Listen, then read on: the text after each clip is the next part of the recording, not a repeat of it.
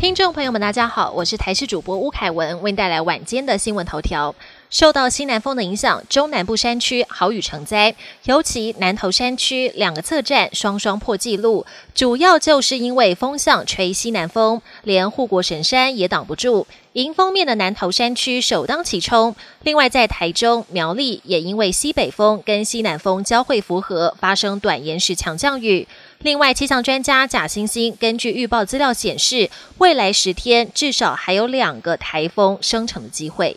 成都市大运体操项目，鞍马王子李志凯以鞍马、单杠、个人全能三个项目闯进决赛，但因为肌肉不适，昨天选择退出体操全能决赛，力拼今天的鞍马项目。果然不负众望，以完美落地、优异表现，获得十五点五零零高分，漂亮夺金，完成市大运鞍马三连霸。压轴出赛的肖佑然也以十四点九三三分摘下铜牌，替中华代表队再添一金一铜好成绩。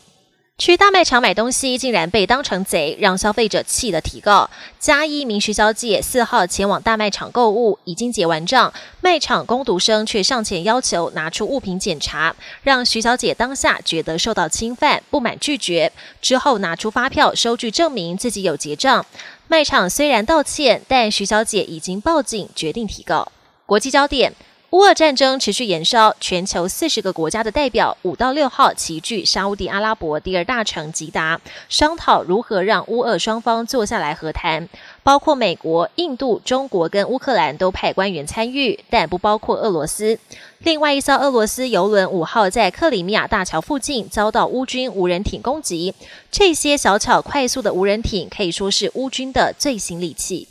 正在南韩举行的世界童军大会，连日来碰到极端高温气候，参加的近四万名童子军当中，几天下来已经有超过千人身体不适，其中有不少人热到中暑。而各国的童子军团体当中，英国跟美国已经决定提早退出童军大会，世界童军总会也呼吁南韩能够缩短行程，把伤害降到最低。美国一对双胞胎姐弟是透过捐精受孕出生，好奇自己身世的他们，在网络跟基因技术公司的协助之下，已经找到六十五位同父异母的兄弟姐妹。美国受捐出生者手足登记网站的创办人推测，可能是精子银行没办法保存每位捐赠者所生孩子的准确记录，才导致这种到处捐精的情况。